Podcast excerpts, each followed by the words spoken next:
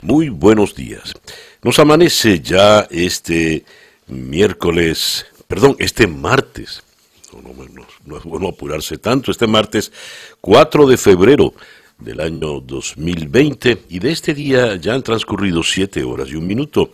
Usted está sintonizando día a día. Día a día es una producción de Flor Alicia Anzola para América Digital con Laura Rodríguez en la producción general Mariel Sofía Rodríguez en la producción informativa, eh, Jesús Carreño en la edición y montaje, Daniel Ramírez y José Jordán están en los controles con las presentaciones musicales de Manuel Sáez y Moisés Levi. Y ante el micrófono, quien tiene el gusto de hablarles, César Miguel Rondón. Para el día de hoy tenemos una eh, agenda por demás interesante.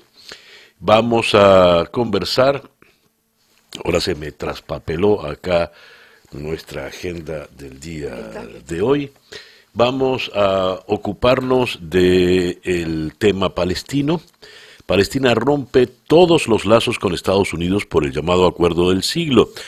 ¿Qué amenazas puede representar esto para la seguridad internacional y en general y puntualmente para la seguridad de los Estados Unidos? En Venezuela se ha publicado en Gaceta eh, oficial la decisión de la Asamblea Nacional Constituyente con relación a los impuestos en dólares. ¿Qué implica esto? ¿Qué implica eh, una ley de impuesto al valor agregado eh, en, para transacciones en dólares en un país donde la moneda oficial todavía sigue siendo el bolívar? En el Perú estamos a ocho días de las elecciones extraordinarias eh, cuando ya han transcurrido eh, y queremos saber pues cómo va a impactar el, nuevo Congreso en la vida peruana. Volviendo a circunstancias venezolanas, vamos a conversar por fin con José Ignacio Hernández, el Procurador Especial de la República, designado por eh, Juan Guaidó. ¿Él renunció o no renunció? En todo caso, ¿por qué fue su contrariedad que, que, le disgustó de la decisión de la Asamblea Nacional con relación a, a los dineros que están en el exterior, que pueden ser administrados por el gobierno interino. Vamos a ocuparnos de la situación española. Sánchez e Iglesias cambian la estructura política en cuanto al número de altos cargos, asesores y directores generales que asciende a 40. Además, vamos a ocuparnos de España luego de la eh, instalación de la legislatura y todo el inconveniente planteado, el desplante que le hicieron al rey al momento de presentar eh, su tradicional discurso, los separatistas, en fin. De manera pues que tenemos, vamos a recorrer buena parte del mundo en nuestras entrevistas del día de hoy. Y eh, también nos ocuparemos de otros asuntos por ejemplo, el, aterrizaje ese aparatoso, las horas de angustia de un avión sobrevolando Madrid eh, de Air Canada, quemando combustible para después poder aterrizar en Barajas.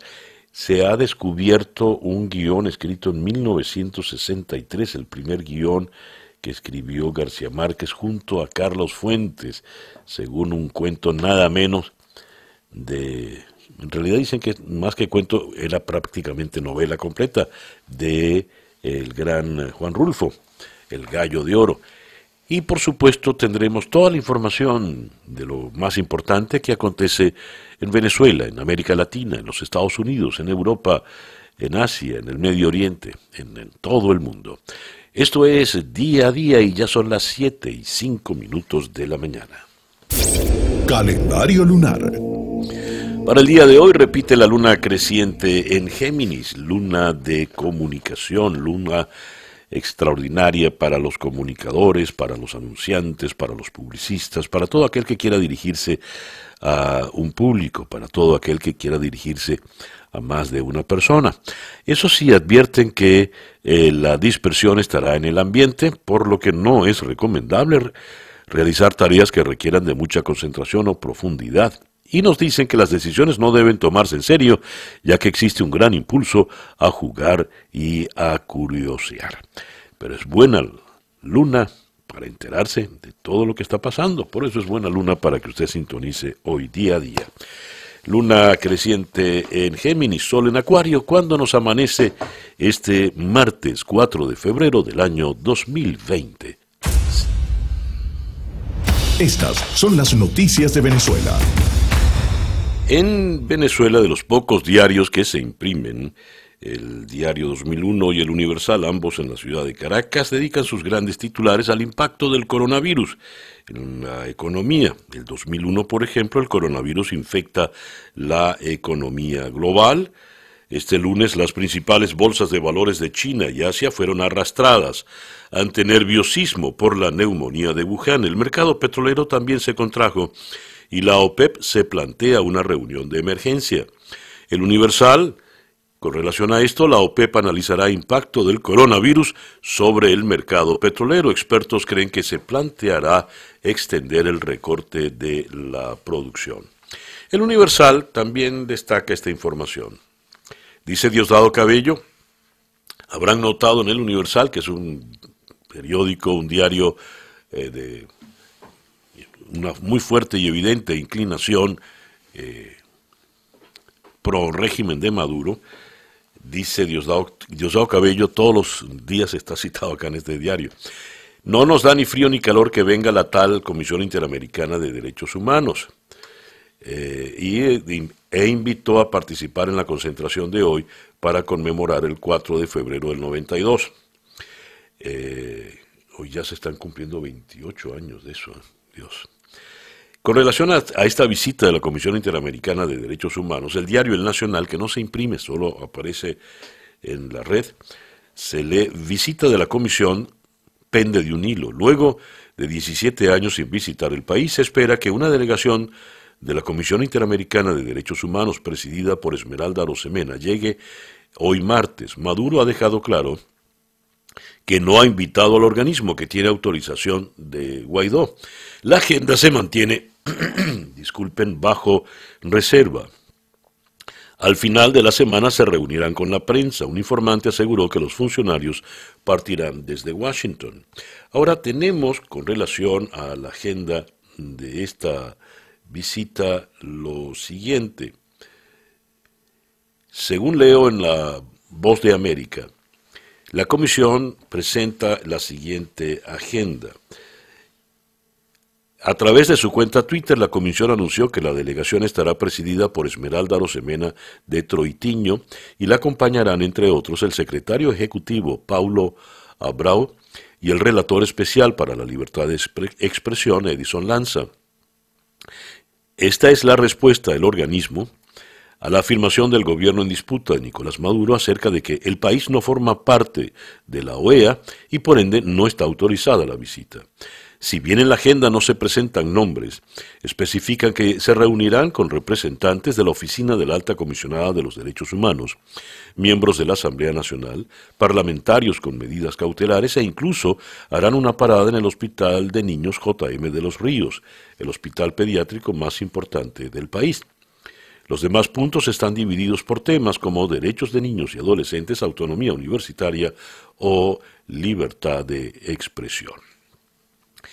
A propósito de visitas al país, según leo en Reuters, el ministro de Exteriores ruso Sergei Lavrov visitará Venezuela el próximo viernes. Eh, Rusia ha ayudado a Maduro en medio de la crisis económica originada por las sanciones. Y eh, se entiende que esta visita eh, sea para evidenciar aún más el apoyo del gobierno de Putin al régimen de Maduro. Y es interesante porque eh, él va, Lavrov va a ir a Cuba, va a México y cierra la gira por Venezuela. Y esto, esta gira de eh, Lavrov se está dando justo después de que su eh, contraparte en el gobierno de la Casa Blanca, Mike Pompeo visitase Ucrania, Bielorrusia, Kazajstán y Uzbekistán, regiones, países eh, ex integrantes de la Unión Soviética que Moscú ve como su patio trasero. Y en otras informaciones, también de Reuters, Trinidad cancela acuerdo de gas por sanciones de Estados Unidos a la venezolana PDVSA. Trinidad y Tobago canceló un acuerdo con Venezuela para el desarrollo conjunto de un campo de gas natural en un área de la frontera marítima debido a las sanciones de los Estados Unidos contra la petrolera estatal. Eh, tenemos, por otra parte, con relación a los bodegones, el aumento del IVA para pagos con divisas pronostica el fin de los bodegones. El gobierno de Nicolás Maduro decidió apretar todavía más la economía venezolana y de ahora en adelante las transacciones en divisas tendrán un impuesto del 25%, uno de los más altos del mundo. Reforma que ya fue aprobada por la Asamblea Nacional Constituyente y que pone en jaque al sector privado por el ascenso desmedido que esta medida tendrá en los precios. Tendremos que hacer un reajuste, quizá hasta tener que reducir el personal gracias a esta medida. Creo que Maduro busca refugiarse en una moneda más fuerte que el Bolívar, dijo David Viloria, gerente de un bodegón en Caracas. Leonardo Pico, sin embargo, sin embargo, señala que el CENIAT, que es el organismo encargado de cobrar los impuestos en Venezuela, debe aclarar la situación. Ellos tienen que responder porque en Venezuela la moneda es el bolívar, no el dólar, y los impuestos deben ser en bolívares. ¿Será este el fin de la burbuja, de la llamada burbuja de los bodegones? Veremos. El reloj indica las 7 y 16 minutos en día a día. Noticias de Latinoamérica. Eh, tenemos por acá, eh, vamos a comenzar con eh, Bolivia. La carrera electoral arranca en Bolivia con Evo Morales, con Evo Morales como candidato a senador.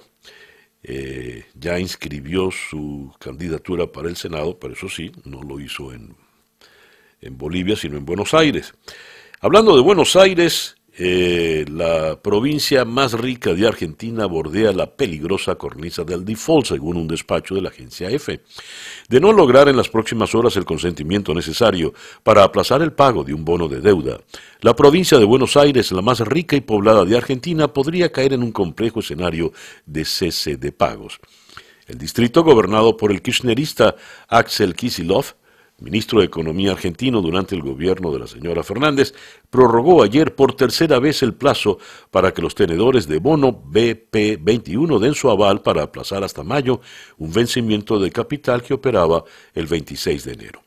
Y eh, para seguir con noticias argentinas, la canciller alemana Angela Merkel la figura de mayor peso político de Europa respondió al pedido de auxilio que trajo bajo el brazo el presidente argentino Alberto Fernández de visita en Berlín.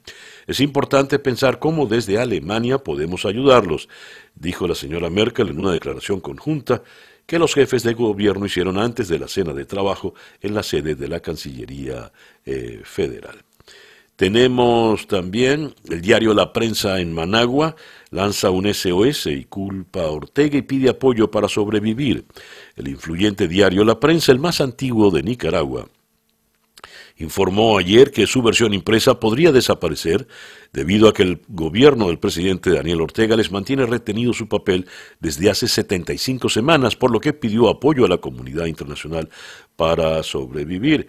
Esto nos pone en una situación exacta, idéntica a la que ocurre, por ejemplo, en Venezuela. Ya hace un momento cuando leíamos la prensa venezolana, eh, sobran los dedos de la mano a propósito de los diarios impresos, por ejemplo, en la capital. Sube a 58 el número de muertos por las lluvias en el estado brasileño de Minas Gerais. El número de muertos en Belo Horizonte la tercera mayor región metropolitana de Brasil y otras ciudades del estado de Minas Gerais, por causa de las fuertes lluvias que se prolongan por varios días, se elevó eh, ayer a 58 con el hallazgo del cuerpo de un menor que estaba eh, desaparecido. Y tenemos eh, Colombia, Bolivia y otros países luchan contra un repunte de la epidemia de dengue. Nada tiene que ver con el coronavirus, pero el dengue allí está apretando. También las primeras semanas del 2020 dejaron el nivel de propagación más rápido del dengue en América Latina de los últimos 40 años, según la Organización Panamericana de la Salud. Colombia, Bolivia, Honduras y Paraguay son los países de la región más afectados. Son las 7 y 19 minutos de la mañana. El editorial con César Miguel Rondón. 28 años atrás me llegó una llamada desde Washington, desde la Embajada de Venezuela en Washington, para informarme sobre la medianoche que estaban atacando la casona. En ese momento no informaron todavía de Miraflores, pero dijeron la casona. La casona está siendo atacada por unos militares rebeldes. Recuerdo haberme ido a los estudios de Unión Radio en la castellana y desde ese momento empezamos a transmitir lo que ocurría en medio de la oscuridad y la incertidumbre. Eran tiempos de comunicaciones muy precarias. No existía el Internet, no existían los teléfonos celulares. Luego supimos de el ataque feroz contra el Palacio de Miraflores, luego supimos de la situación que se había presentado en varias guarniciones del país. En esas guarniciones todos los militares rebeldes habían tenido éxito. El único que había fracasado militarmente hablando era el que lideraba la intentona golpista. A las diez y media de la mañana aproximadamente, me tocó decir al aire, cuando ya la intentona estaba eh, superada, cuando ya eh, el entonces presidente Carlos Andrés Pérez, en una reacción muy audaz, salió del acoso de Miraflores para llegar al canal Venevisión y decir que todo estaba bajo control, cosa que era falsa en ese momento de la madrugada, porque en ese momento, a esas horas, no tenía el control de nada. Cuando ya Carlos Andrés Pérez tenía el control de la situación, ahí sí a las 10 y 30 de la mañana, me tocó informar que un teniente coronel de paracaidistas de nombre Hugo Chávez era el que se había alzado. De eso hacen 28 años ya. El militar despertó una suerte de euforia en la población venezolana. En el carnaval cercano, los padres irresponsables disfrazaron a sus hijitos de Hugo Chávez. Los disfrazaron de verde oliva con una boina roja. Parecía una gracia. El país en aquel entonces iba camino de una recuperación económica importante. Carlos Andrés Pérez trataba de enderezar los entuertos que había dejado inclusive desde su primer gobierno y contra la voluntad de su propio partido, Acción Democrática, se empeñaba en llevar estas reformas adelante. Pues bien, el país se dejó llevar por la irresponsabilidad y poco después, una vez que es destituido Carlos Andrés Pérez, que se hacen elecciones y llega Rafael Caldera al poder, este militar golpista, este sedicioso felón, sale en libertad. Luis Miquelena le convence de ir a elecciones porque era tan golpista que no creía en elecciones y el resto es historia. 28 años después, el país que parecía encaminarse por un futuro promisorio, el país que estaba a la vanguardia de las democracias en América Latina, el país más rico del continente, está hoy hundido en la miseria. Miseria de todo tipo, no solo la miseria económica, la miseria social, sino miseria humana, la miseria de los valores. La irresponsabilidad total que fue aplaudida irresponsablemente 28 años atrás, nos ha traído a esta desgracia de hoy. ¿Por cuánto tiempo más? La pregunta por ahora, para utilizar la frase de aquel tiempo, todavía no tiene respuesta. Las noticias de hoy en Estados Unidos. Eh, mucha expectativa por el caucus de Iowa, pero no hay humo blanco desde la ciudad de Des Moines. Eh, a ello dedican sus grandes titulares la prensa más relevante en los Estados Unidos. No hay resultados, no hay un ganador en, la, eh, el Partido Demócrata. Ah, esto ha dejado frustración. ¿Y por qué no hay un, un resultado? Según leo acá, caos por error tecnológico en caucus de Iowa. Retrasados los resultados de la primera contienda demócrata por la presidencia. El despacho es de la agencia F.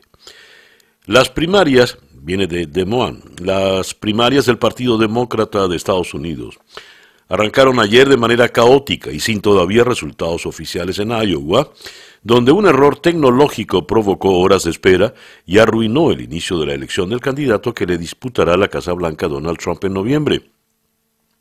Todavía no se sabe a qué hora se conocerá el ganador de Iowa, aunque las campañas de los candidatos esperan conocerlos en algún momento durante el transcurso del día de hoy, martes. Eh, de momento, el Partido Demócrata de Iowa se ha limitado a anunciar que los resultados se retrasarán porque hay inconsistencias, y la palabra la entrecomillan, por lo que han recurrido al tradicional papel para comprobar los datos y asegurarse de que tienen la confianza, y esta palabra también la entrecomillan, la confianza suficiente para anunciarlos. En un tuit, eh, zumbón e irreverente, eh, Donald Trump, el hijo, escribió por control de calidad, que fue la, expresión utilizada por los demócratas, ellos eh, quieren decir que están arreglando los resultados para poder tener el candidato eh, que ellos están en realidad buscando. No van a respetar el electorado. Es la insinuación que hace el hijo de Donald Trump en un tuit eh, publicado ayer luego de esta, esta primera información. Mientras, en Washington, se preparan para recibir a Donald Trump en el Congreso, el mismo que hace 48 días le juzgase políticamente el impeachment, le va a recibir ahora para su discurso anual del State of the Union, donde se espera, se estima, Trump dará un discurso también cargado de desplantes y retador, habida cuenta que ahora tiene ya el camino completamente despejado por delante. Tenemos que ha habido dos tiroteos ayer en Estados Unidos. Eh, tiroteo en autobús de Greyhound en California deja un muerto y cinco heridos. El tiroteo se produjo en el interior de un autobús de Greyhound que viajaba en la interestatal número 5 en el condado de Kern. Una persona resultó muerta y otras cinco heridas en un tiroteo registrado en la madrugada en un autobús Greyhound que hacía la ruta desde Los Ángeles a San Francisco sin que se conozca el motivo que desencadenó el suceso, según informó la patrulla de carreteras de California. Y el eh, otro suceso eh, ocurrió en Texas. Dos muertos tras tiroteo en la Universidad Texas AM, cerca de Dallas. Autoridades confirmaron la muerte de dos mujeres tras un tiroteo en un edificio de dormitorios en la Universidad Texas AM en la ciudad de Commerce, Texas, al noroeste de Dallas. En una muy breve conferencia de prensa, la policía solo confirmó las muertes, pero identificó a las víctimas y se desconoce si son estudiantes, profesores o residentes de la zona, porque no permitieron preguntas de los medios. Dijeron que hay un menor de edad herido en el hospital. La investigación se centra en Pride Rock, una residencia mixta de tres pisos para estudiantes de primer año. Las clases han sido canceladas y se desconoce al momento si el tirador Cyril sigue libre o fue arrestado. 7 y 38 minutos de la mañana. La información del mundo día a día. Ayer estuvimos en vilo prácticamente en todo el mundo por el eh, percance del avión de Air Canada que cubriría la ruta Madrid-Toronto. Al despegar estalla una de las ruedas, una de las llantas o cauchos, como decimos los venezolanos, y eh, el estallido hace que piezas caigan en una de las turbinas, con lo cual esta turbina eh, se daña y pierde el motor el piloto. Eh, de inmediato, pues, decide que hay que volver a aterrizar, pero va a aterrizar sin un motor y prácticamente con el tren de aterrizaje averiado. Ha temblado todo, pero hemos llegado sanos y salvos.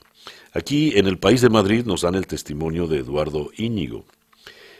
Íñigo empezó a darse cuenta de que algo iba mal cuando desde la ventanilla del avión pudo reconocer a la gente que paseaba por la Gran Vía de Madrid. El aparato volaba muy bajo, mandó un mensaje de preocupación al grupo de WhatsApp que comparte con sus hermanos, su madrastra y sus cuñadas.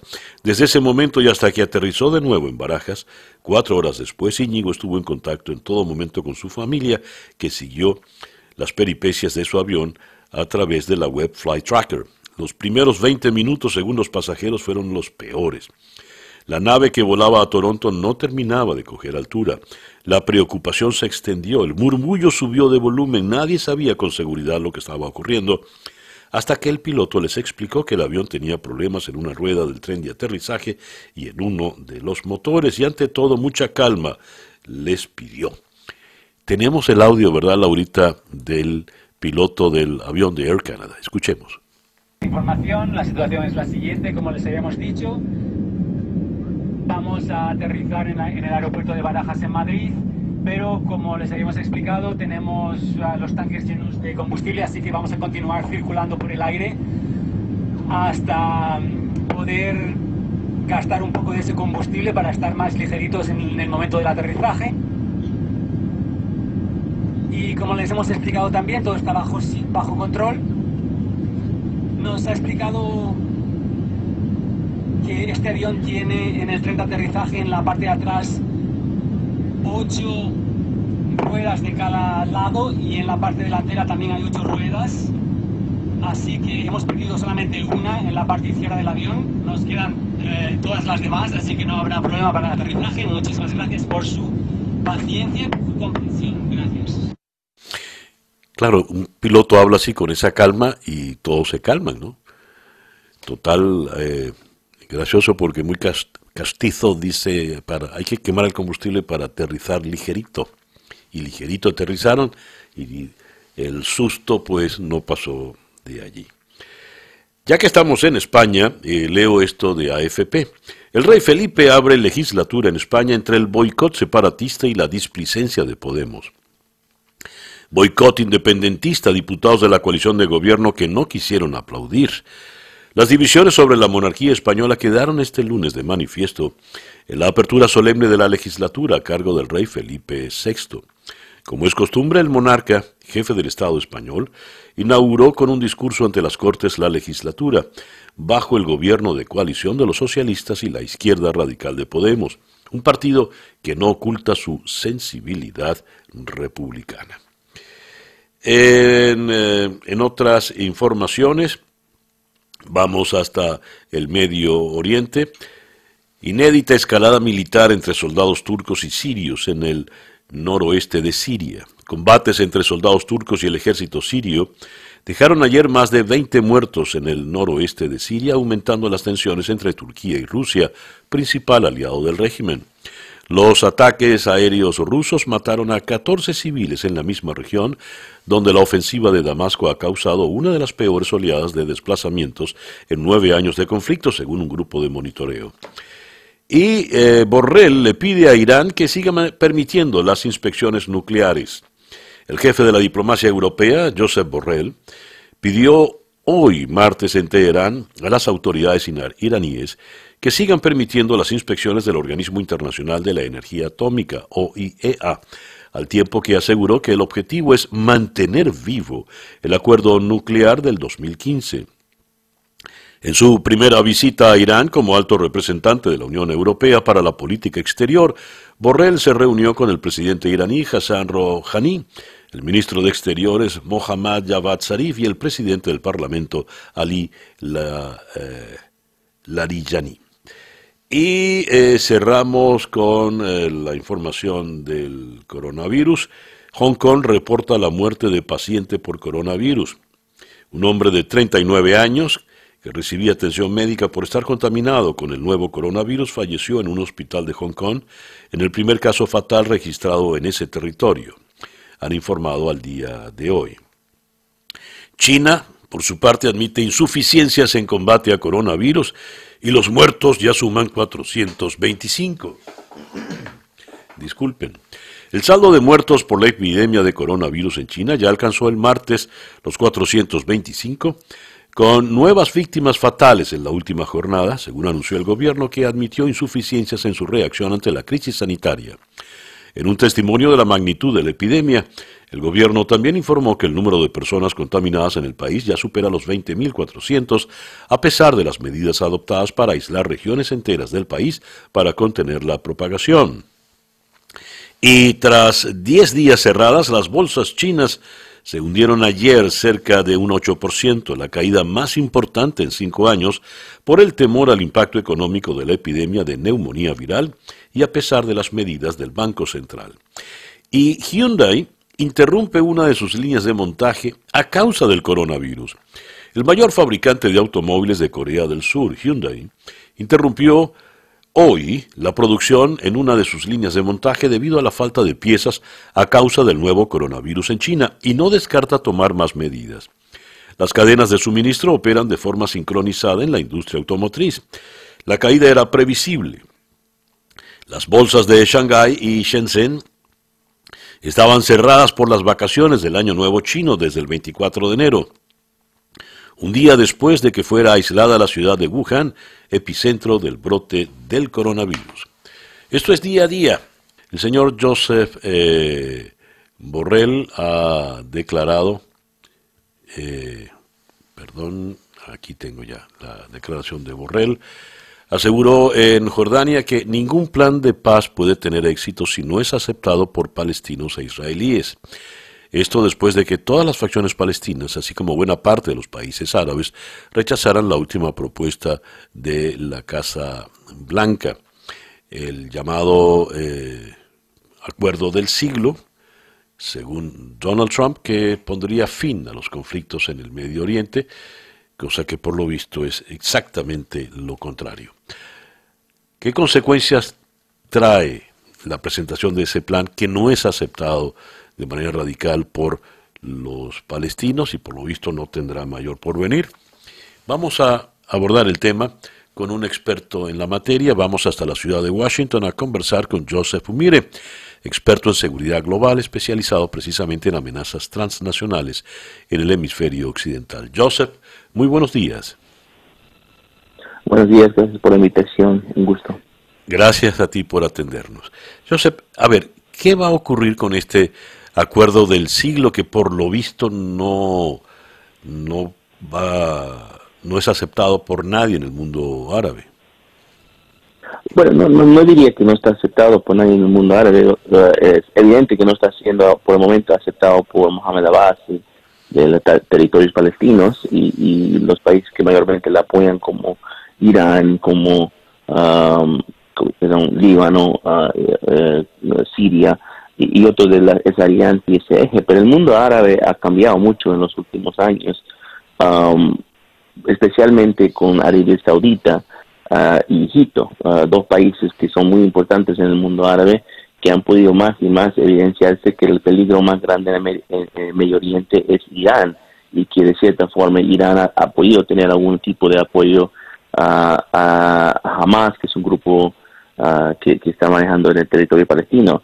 Entonces, eh, eh, justo en, el, en la declaración que hizo el presidente Trump uh, para anunciar este, este propuesta a, a, los palestinos, estaba representantes de Bahrein, Oman, uh, de los uh, Emiratos Árabes en presencia, sus embajadores, significando que ellos tienen algún tipo de apoyo y desde ese entonces han habido declaraciones de apoyo de, Arabia Saudita, Egipto, Qatar y Marruecos. Entonces, eso es creo que uno de los cálculos que el presidente Trump está tomando, que ahora, hoy en día, en 2020, el mundo árabe no es ahora 100% eh, ah, alineado simplemente en lo que dice Abbas, Hamas o, o, los líderes del territorio palestino, pues, porque saben que el pueblo palestino también se está dando cuenta que a lo mejor eh, eh, los líderes de, de, su territorio no tienen sus mejores intereses de mente. Entonces, eso es donde el presidente Trump creo, que está empujando la conversación.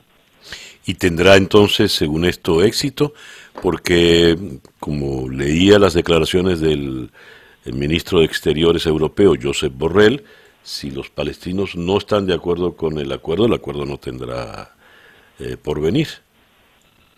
Sí, exigente. Vamos a ver si, va a tener aquí. Yo creo que es, es, un plan muy interesante porque lo empuja a que los líderes del territorio palestino toman una decisión ah, muy duro, porque tienen que demostrar que es más que retórica, es muy fácil culpar a Israel de todos tus problemas, muy fácil decir que esto es simplemente por temas de, de, eh, imperialismo, ocupación o lo que sea, pero sin embargo la situación del pueblo palestino es muy real en términos económicos. Entonces yo creo que un parte de este plan que, me parece muy uh, ambicioso, pero muy bueno, es donde el presidente Trump menciona lo de prosperidad.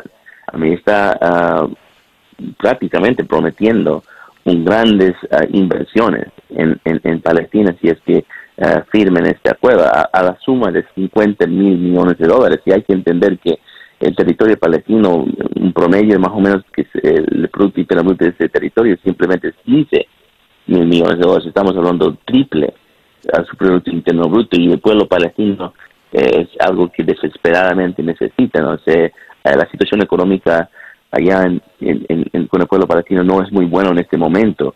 So, hay una combinación de factores. El factor de que el, el mundo árabe ya no es lo mismo, no todos están unidos con el mismo tema y dos, la situación económica no, no, no, no está favorable. Entonces, esto otra empuja a los líderes como Mohamed Abbas para que realmente demuestren que tienen los intereses del pueblo palestino en su favor y no simplemente es una excusa para poder decir uh, o tratar de no reconocer a Israel.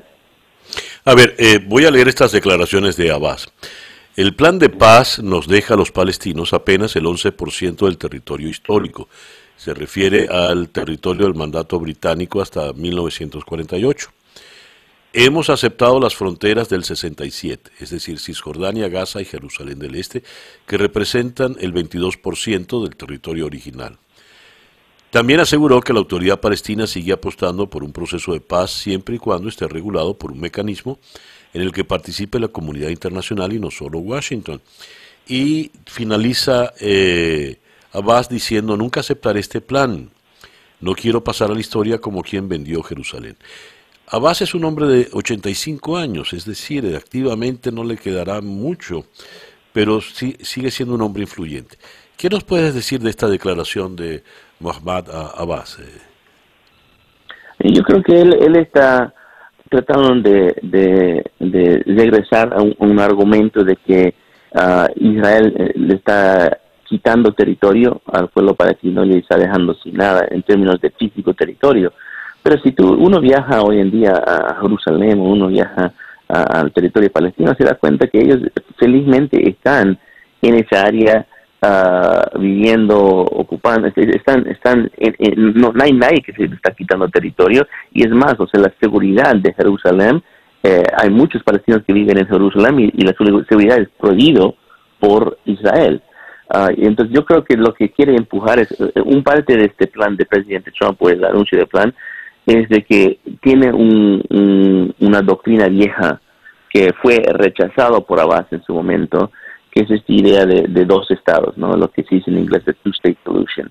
Entonces, presidente Trump está regresando a eso porque Israel en realidad siempre aceptó la idea de tener un estado palestino y, y fue un poco de la propaganda de Hamas, más que todo, decir que Israel no va a aceptar un Estado de, Palestina, pero evidentemente lo acepta. Ahora, lo que creo que Abbas quiere regresar es a esa retórica, decir que no les están quitando territorio, no nos van a permitir vivir, pero cuando la realidad es, distinta. Entonces, yo creo que hoy en día, yo creo que el, punto clave de todo lo que va, va a pasar y podría pasar es los sentimientos del pueblo palestino. Y ahí estoy de acuerdo con Borrell de España, porque eh, yo creo que ahí donde Abbas a lo mejor está sobrecalculando, porque él a lo mejor está regresando a los viejos argumentos que se tenía cuando la economía estaba mejor y cuando el mundo árabe estaba muy unido detrás del pueblo, detrás de la idea que el Palestina ocupa toda Jerusalén.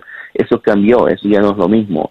y esto en realidad es, es, es, un, es una propuesta para una idea de tener dos estados con los dos que se eh, eh, se respetan y, los dos crezcan de una forma ah, para llegar a mucho más prosperidad y paz. Entonces, vamos a ver si Abbas realmente ah, deja su legado con algo positivo o si realmente quiere este, mantenerse más en el, lado de retórica de conflicto. Una última pregunta, Joseph. Eh, escuchando lo que dices, ¿habrá posibilidad de un cambio en la conducción política palestina? Sí, eso es una muy buena pregunta y creo que otro cálculo que está haciendo la Casa Blanca y, bueno, junto con Israel, está que la, la, el cálculo político, el, eh, eh, el demografía del, pueblo, eh, pueblo, pueblo palestino está cambiando. O sea, ah, hay jóvenes, hay una generación de jóvenes en el pueblo palestino que, que en su momento era muy joven para poder uh, respaldar cualquier tipo de negociación y hoy en día son personas que están ah, en, cargos importantes, son personas que están contribuyendo mucho al crecimiento del de, territorio palestino. Entonces yo creo que ellos están, ellos van a ser la voz que van a poner presión a que Abbas uh, por lo menos negocie con este con esta propuesta. A mí a lo mejor no tiene que aceptar todo exactamente como está escrito, pero que, que entre a la negociación, porque hasta el momento no quiere uh, ni siquiera uh, aceptar, ni, negociar, ni, ni, hablar nada. Entonces, esa línea dura que antes o a lo mejor hubiera funcionado, yo creo que esta nueva generación en, en Palestina no, no le va a permitir. Joseph, muchas gracias por atendernos en esta mañana. Gracias a ti, un gusto. Joseph eh, M. Humire es experto en seguridad global, especialmente en el Medio Oriente, y está en la ciudad de Washington. Temprano habíamos leído eh, en el portal Su Noticiero, aumento del IVA para pagos con divisas pronostica el fin de los bodegones. Eh, según la reforma aprobada por la Asamblea Constituyente, esto pone en jaque al sector privado por el ascenso desmedido que esta medida tendrá en los precios. Y eh, se citan acá las declaraciones de Leonardo Pico, quien dice, el CENIAT eh, debe aclarar la situación, ellos tienen que responder porque en Venezuela la moneda es el bolívar, no el dólar, y los impuestos deben ser en bolívares. Leo entonces un trabajo muy completo publicado en ProDaVinci. ¿Qué implica esta reforma tributaria?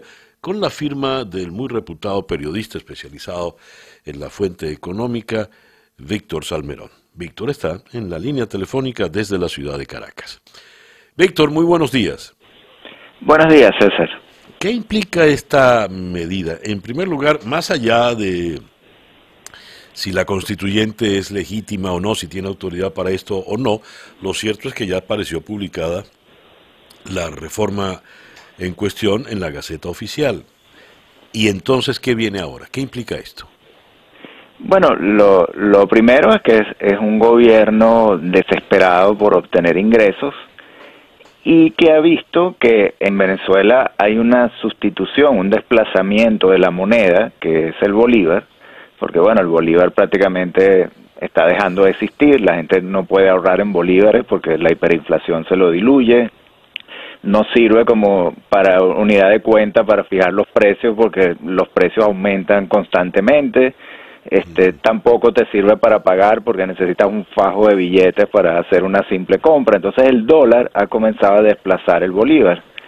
Y buena parte de las transacciones ya se están haciendo en dólares, aproximadamente la mitad. Entonces, el gobierno pretende cobrar impuestos por esas operaciones que están haciéndose en dólares y entonces fija en la nueva ley del IVA una tasa extra a las compras, a las transacciones que sean en dólares. ¿Cómo sería esa tasa extra? Esa tasa extra puede estar entre 5 y 25% aún no, no la han fijado, este, tiene que ser fijada, pero ya está establecido un mínimo de 5 y un máximo de 25. Sobre el IVA, llamémoslo ordinario, que es de 16%. Entonces, si nos vamos al caso extremo y el gobierno decide que la tasa extra es de 25, bueno, por un producto de, de 100 dólares, por ejemplo, tendrías que pagar 41 dólares de IVA, 16 de IVA ordinario más 25 de la tasa extra, ¿no? Citas en tu trabajo estas declaraciones de José Manuel Puente, profesor en el IESA y en la Universidad de Oxford. De acuerdo a las cifras del Fondo Monetario Internacional, el déficit fiscal se ubica entre 19 y 23% del PIB una magnitud gigantesca que es imposible disminuir de manera importante, aumentando los impuestos a una economía que tras seis años consecutivos de recesión acumula una caída en el orden del 67%. Es decir, por más que se inventen estas reformas, no se va a poder cubrir el déficit, según dice el economista Puente. ¿Qué le queda entonces al régimen? Bueno, este, es que ciertamente, digamos, ahí está el, el epicentro de, de, esta crisis. Es un gobierno que no tiene cómo cubrir sus gastos, entonces recurre a la creación de dinero y esa creación de dinero como billetes de monopolio entra en la economía y crea la hiperinflación. El gobierno quiere, de hecho, el, el el presidente de la, de la Comisión de Economía de la Asamblea Constituyente decía que ellos piensan con estas medidas de acabar con el déficit fiscal. La verdad es que... Te está refiriendo a Andrés Eloy Méndez, ¿no? Andrés Eloy Méndez, sí.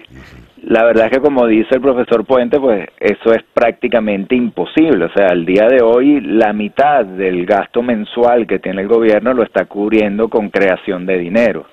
Este, por ejemplo, el año pasado la producción de petróleo cayó en 500 mil barriles diarios. La producción diaria de petróleo se redujo en 500 mil barriles. Eso hace que la producción de petróleo de Venezuela esté al mismo nivel de 1946. Pensar que eso lo vas a cubrir, ese impacto tan tan medular en la economía venezolana, una economía que donde nueve de cada diez dólares provienen del petróleo, pensar que eso lo vas a cubrir con una sobretasa del IVA a las pocas compras al final en dólares que se están haciendo en, en, en, algunos bodegones, como tú decías, que a la final son unos pequeños establecimientos que venden chocolates, cereales o bebidas energéticas. O sea, en realidad esos bodegones no representan ninguna exuberancia ni ningún boom de consumo, ¿no? Entonces, ciertamente eso, eso es imposible, además de que hay algo muy claro y que se sabe en esto, de que en la medida que las multas son excesivas, pues crece la evasión. Lo que vamos a ver es que todas esas operaciones van a seguir haciéndose en dólares, pero van a ser en negro, van a, van a ser con evasión, no van a ser registradas. Lo que va a obtener por allí el gobierno es muy poco, o sea, en realidad si el gobierno quisiera aumentar sus ingresos de una manera importante, tendría que enfocarse en elevar la producción petrolera, por ejemplo, ¿no? Sí, pero eso es más difícil, Víctor. Claro, obviamente. Ah, eso eso no, todavía no ha podido el general Quevedo, ¿no? Allí se necesitan unos cambios que van allá, que van mucho más allá de unos cambios cosméticos. este, También hay un aumento muy importante en las multas que va a poder este, aplicar el CENIAT, que es el organismo aquí que cobra los impuestos. este, ya no va a haber una unidad tributaria como la conocíamos, sino que las multas van a estar atadas al euro.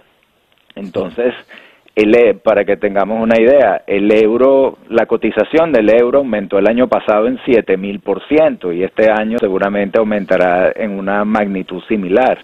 Entonces, lo que el, el CENIAT pretende cobrar por, por las multas a los establecimientos, etcétera, a los que le, a los que le aplique multa, pues va a haber un aumento allí también bien importante, pero a la final cuando uno ve los números macros, este tratar de corregir un déficit de esta magnitud con estas medidas es ciertamente este algo que no tiene mayor sentido, De manera tal de que si el boom de los llamados bodegones para algunos era un reflejo del bienestar económico eh, al acabarlos con esta medida del, de la nueva reforma tributaria, acabarías también con la ilusión de la prosperidad.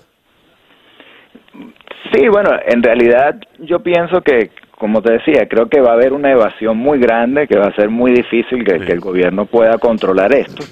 Pero ciertamente, o sea, este, este, esta voracidad fiscal del gobierno, esta sed de obtener recursos a cualquier precio, pues lo lleva entonces a atacar a ese pequeño sector que ha comenzado a surgir, que como digo, son unas pequeñas tiendas que se han valido de que se eliminó de facto el control de precios, de que hay una libre circulación del dólar, bueno, para traer esos productos importados, colocarlos a la venta en dólares y que ese 20% de la población que tiene ingresos en dólares y que quiere ir a comprar allí, como digo, no son productos básicos ni de la dieta diaria, son pequeños, como digo, chocolates, bebidas energéticas, cereales, frutos secos. Eso es lo que aquí se, se, ha llamado bodegones y, que algunos medios de comunicación extranjeros pues lo ven como una exuberancia del consumo, etcétera. En realidad, muy atrás ha quedado el país donde había récord de venta de automóviles, venta de electrodomésticos,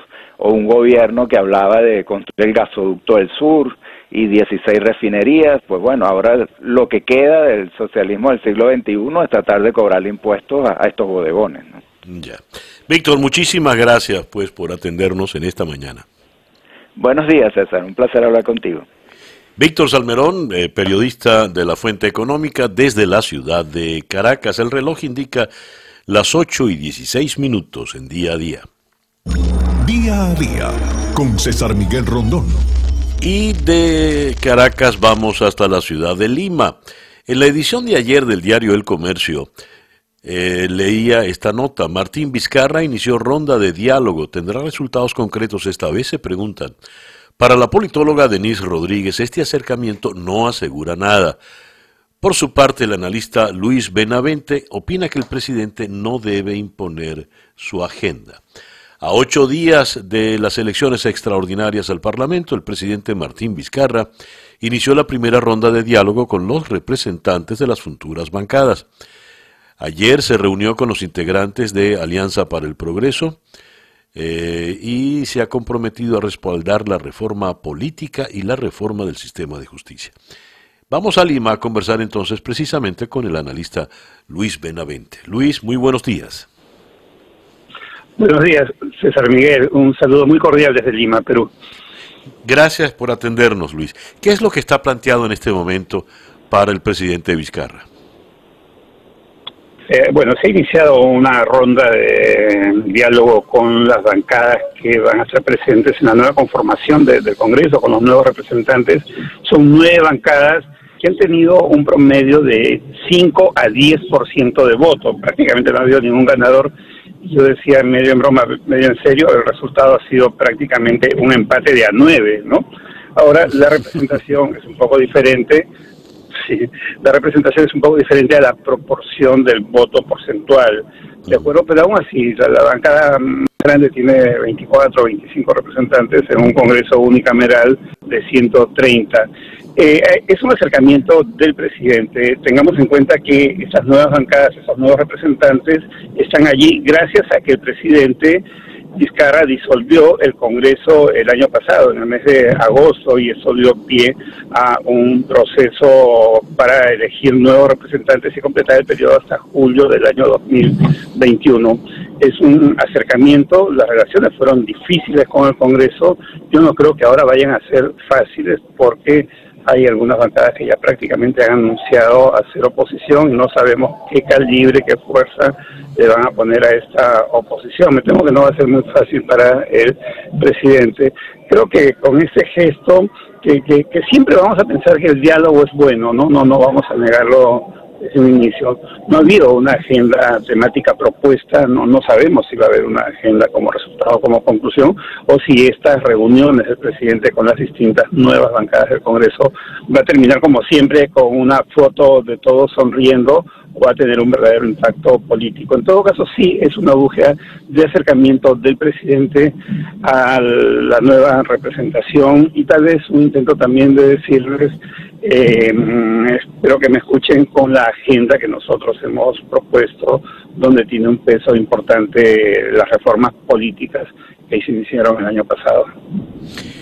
Eh, cuando el, presidente Vizcarra ah, arremete contra el Congreso, actúa como suelen actuar en un primer impulso todos los gobernantes cuando el Parlamento les es adverso, ¿verdad? Lo mejor que puede hacer es eliminarlo, hasta lo intentó Boris Johnson allá en el, en el Reino Unido, pero al presidente Vizcarra le salió bien la jugada y después contó con el respaldo del, Tribunal Supremo. Eh, vista las cosas a la distancia y preguntas, y disculpa eh, si la pregunta no, no atina con la realidad que están viviendo ustedes allá en el Perú. Pero vista las cosas a la distancia, la jugada le ha salido perfectamente bien al presidente Vizcarra y se supone que ahora él podrá gobernar con un eh, tener un camino mucho mucho menos complicado, menos tortuoso. ¿Es así, eh, Luis, o no? Sí, eh, la, mirada que usted tiene a la distancia, como dice, es correcta. La jugada ha sido mm, adecuada, ha sido buena. Eh, eh, le ayudó mucho el hecho de que la población mayoritariamente digamos que no le caía mal el Congreso, no es que disgustara el Congreso, yo diría que odiaba al Congreso y a los congresistas. Entonces es un sentimiento demasiado fuerte que sintonizó con esa, entre comillas, valentía del presidente de disolver el Congreso de acuerdo a mm, condiciones constitucionales que pudo aprovechar y que quedaron finalmente bendecidas, como se bien ha mencionado, cuando el Tribunal Constitucional en Perú hace pocas semanas eh, resolvió que eh, la disolución del Congreso fue de acuerdo a la Constitución. Entonces, la jugada le salió bastante bien, ¿no? Pero lo que viene tampoco es para él un camino fácil, ¿no? Porque él tiene eh, o enfrentar bancadas que, se le van a enfrentar. La pequeña bancada de Fuerza Popular de, Alberto Fujimori, Keiko Fujimori, han quedado muy resentidas con esto porque han perdido mucho poder. También está la bancada de Unión por el Perú, una bancada con un líder externo que está en la cárcel por una azonada que hizo hace unos 10 o 15 años, eh, tomando una delegación de la policía en la Sierra del Perú, donde hubo varios muertos, incluso tres de los de, los sediciosos que participaron en eso son ahora nuevos representantes. ¿no? Eso ocurrió en la localidad de Andahuaylas, en la sierra alejada de Apurímac, en el Perú, y a ese fenómeno le llaman el Andahuaylazo. Bueno, esa es una de las bancadas más fuertes hoy día que tiene en agenda temas de, enfrentamiento al gobierno. ¿no? Ahora, bueno, de todas maneras, eh, la, cosa parte otra vez de cero. Eh, creo que el gobierno tiene bastante, y el presidente tiene bastantes cosas a su favor, eh, tienen un apoyo mayoritario de la ciudadanía, eh, tienen bastante respaldo de, la prensa, eh, tienen aliados políticos, no no no tienen una bancada, el partido que los representa quedó fuera, quedó en último lugar en, la competencia para el Congreso esa vez, ¿no?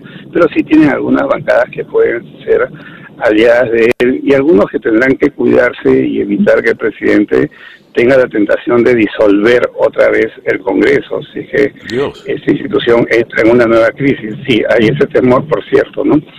Y algunos sectores que ven con temor mm, eh, a Vizcarra, eh, claro, muchos aplauden, lo saludan, pero otros podemos, y me incluyo, ver ahí que podría ser la fase inicial de un régimen a lo maduro, así de preocupante puede ser para algún sector por hechos, circunstancias que, han ocurrido, ¿no? Él, claro, que llegó a cerrar el Congreso con un respaldo muy grande de la población, pero tampoco tuvo buenos modales con el Congreso. Siempre fue muy desafiante, muy altanero, no fue muy cordial en su trato, aún con los defectos del Congreso, ¿no? Y lo arrinconó totalmente, pero tuvo un enemigo muy débil, evidentemente. Claro. Amigo Luis, muchísimas gracias por eh, atendernos en la mañana de hoy. Gracias a usted, César. Buenos días. Buenos días. Luis Benavente, politólogo, director de Vox Populi Consultoría. En el portal eh, Su Noticiero leo que los abogados de Maduro no pueden representar a Venezuela en los Estados Unidos, según ratificó el eh, Departamento de Justicia. Y el procurador especial designado por Juan Guaidó reitera los abogados de Maduro no pueden representar a Venezuela. Conversemos directamente con el doctor José Ignacio Hernández, procurador especial de la República. José Ignacio, muy buenos días. Muy buenos días, César. Gusto estar contigo. A ver, ¿estos abogados de Maduro fueron designados para qué? Bueno, fíjate, César, eh, eh, en este caso concreto, fueron designados eh, para representar al gobierno de Venezuela, supuesto gobierno de Venezuela, que en realidad es el régimen de Maduro, a los fines de disminuir o atemperar los efectos de las sanciones impuestas por el gobierno de Estados Unidos. ¿Qué tipo de acciones podrían llevar estos o pretendían llevar estos abogados adelante? Bueno, no es el primer caso, César. Desde que yo fui designado procurador especial hace un año, yo me he tenido que enfrentar en las cortes no solo a los acreedores eh, de Venezuela, que son varios, con una deuda de 150 mil millones de dólares, ya podremos imaginarnos, pero es que además me he tenido que enfrentar a los abogados de Maduro, que cuestionan mi representación y pretenden actuar en nombre del gobierno de Venezuela. Esos abogados han sido sistemáticamente derrotados. De hecho, en días recientes tuvimos una importante victoria con el Departamento de Justicia. Y bueno, y en este caso era un despacho que el régimen había contratado supuestamente con un pago de 12.5 millones de dólares para hacer lobby en el gobierno de Estados Unidos y atemperar el efecto de las sanciones. Eh, eso suena una cantidad escandalosa. Eh, eh, ¿Tiene sentido pagar 12 millones y medio de dólares para una causa como esta? ¿Eso se estila de esa manera, José Ignacio? No, 12.5 millones nada más para temas de sanciones es sin duda una exageración, pero este no es el único caso, César. Eh, como te digo, eh, el régimen de Maduro, que no tiene dinero para atender la emergencia humanitaria compleja, sin embargo, sí que tiene dinero para pagar despachos de abogados que, te repito, sistemáticamente intervienen en todas las causas, impugnan las decisiones del presidente Guaidó y se encargan de hacer más compleja una labor que de por sí es bastante delicada. Y este dictamen, esta decisión del Departamento de Justicia, entonces, ¿qué, ¿en qué condiciones deja a estos abogados de Maduro?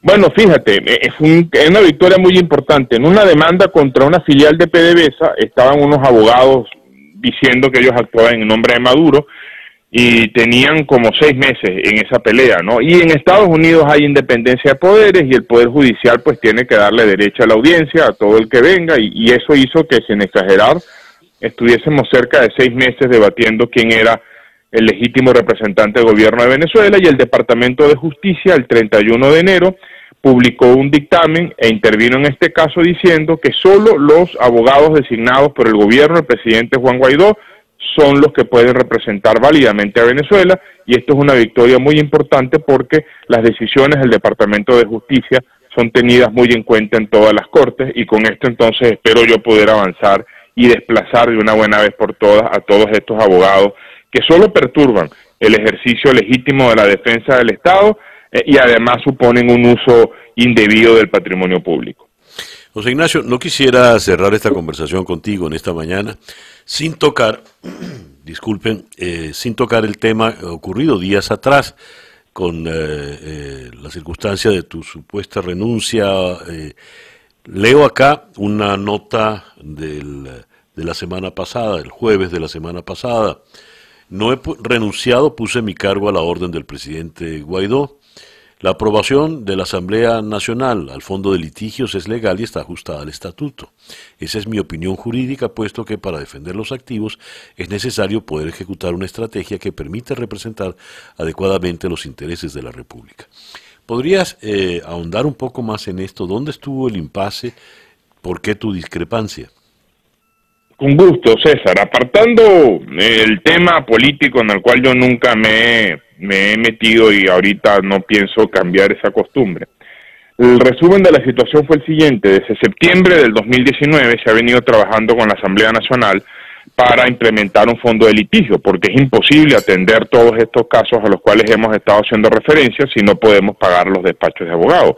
Yo digo que la guerra es asimétrica. Yo encuentro notables limitaciones para contratar despachos de abogados, mientras que los acreedores, tenedores e incluso los propios abogados de Maduro parecen no tener ese tipo de limitaciones. Y el 19 de noviembre se creó el fondo de litigio, pero en esa oportunidad se difirió la definición del monto máximo para un mejor estudio y se pasaron dos meses estudiándose ese monto máximo y fue así como eh, el 28 de enero se presentó el punto ante la Asamblea Nacional, fue aprobado, lamentablemente con la discrepancia o el voto salvado de dos partidos políticos y precisamente para tratar de colaborar en solucionar este impasse político, yo eh, ofrecí de nuevo varias soluciones para poder afinar los controles al fondo de litigio y dije pues que si para solucionar ese impasse era necesario reemplazarme, yo ratificaba que mi cargo estaba a la disposición. Eso fue el miércoles de la semana pasada para ser exacto.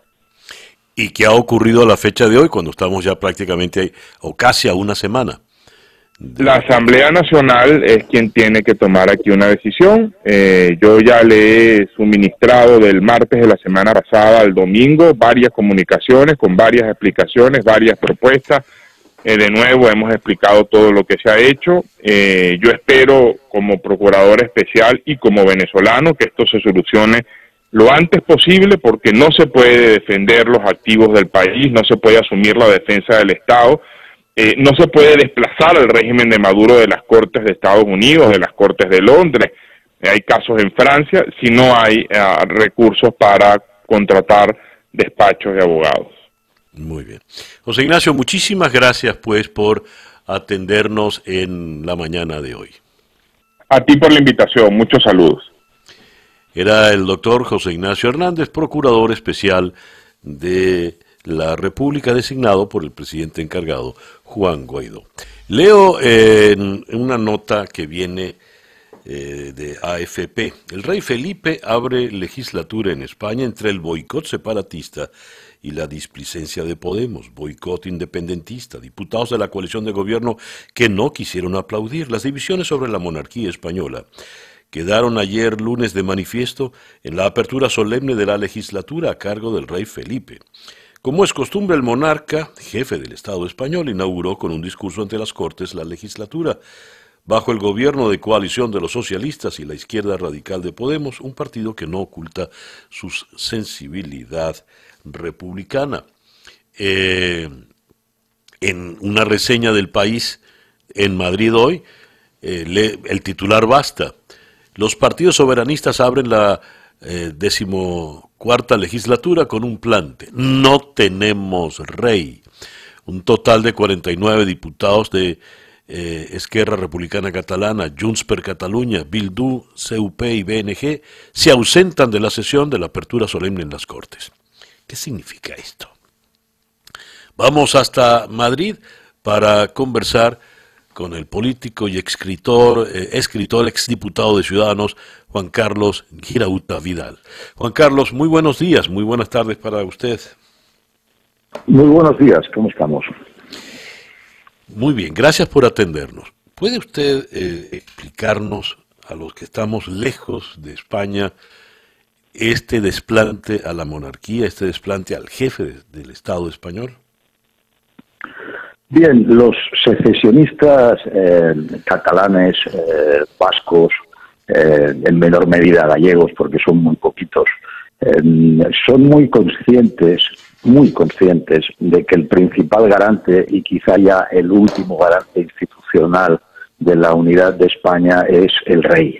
El rey, cuyo papel constitucional es el de simbolizar la unidad de España, eh, obviamente eh, cumplió su trabajo cuando hubo el golpe de Estado separatista en el año 2017 y su discurso el día 3 de octubre de aquel año eh, fue tan importante y tan impactante que fue suficiente para que por primera vez todos los constitucionalistas catalanes salieran a la calle en una demostración pública multitudinaria que no solo cambió la percepción sobre lo que era Cataluña, ya no se podía seguir sosteniendo que Cataluña era mm, mayoritariamente eh, o incluso únicamente, como ellos pretendían, ¿no? Eh, secesionista, sino que quedaba claro que eh, había una inmensa cantidad de gente que no solo no quería la separación, sino que daba vivas al rey. Por lo tanto, el papel del rey es,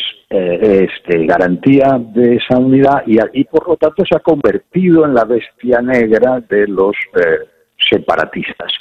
Ayer le hicieron un feo marchándose del, Congreso, no asistieron al discurso de apertura de, legislatura y dieron una rueda de prensa paralela donde decían que no tenían rey y incluso llamaban franquista a este a este monarca que tiene poco más de 50 años, cosa que, en fin, cualquiera que haga cuentas y se y recuerde que Franco murió en el 75, pues comprenderá que es un disparate, ¿no?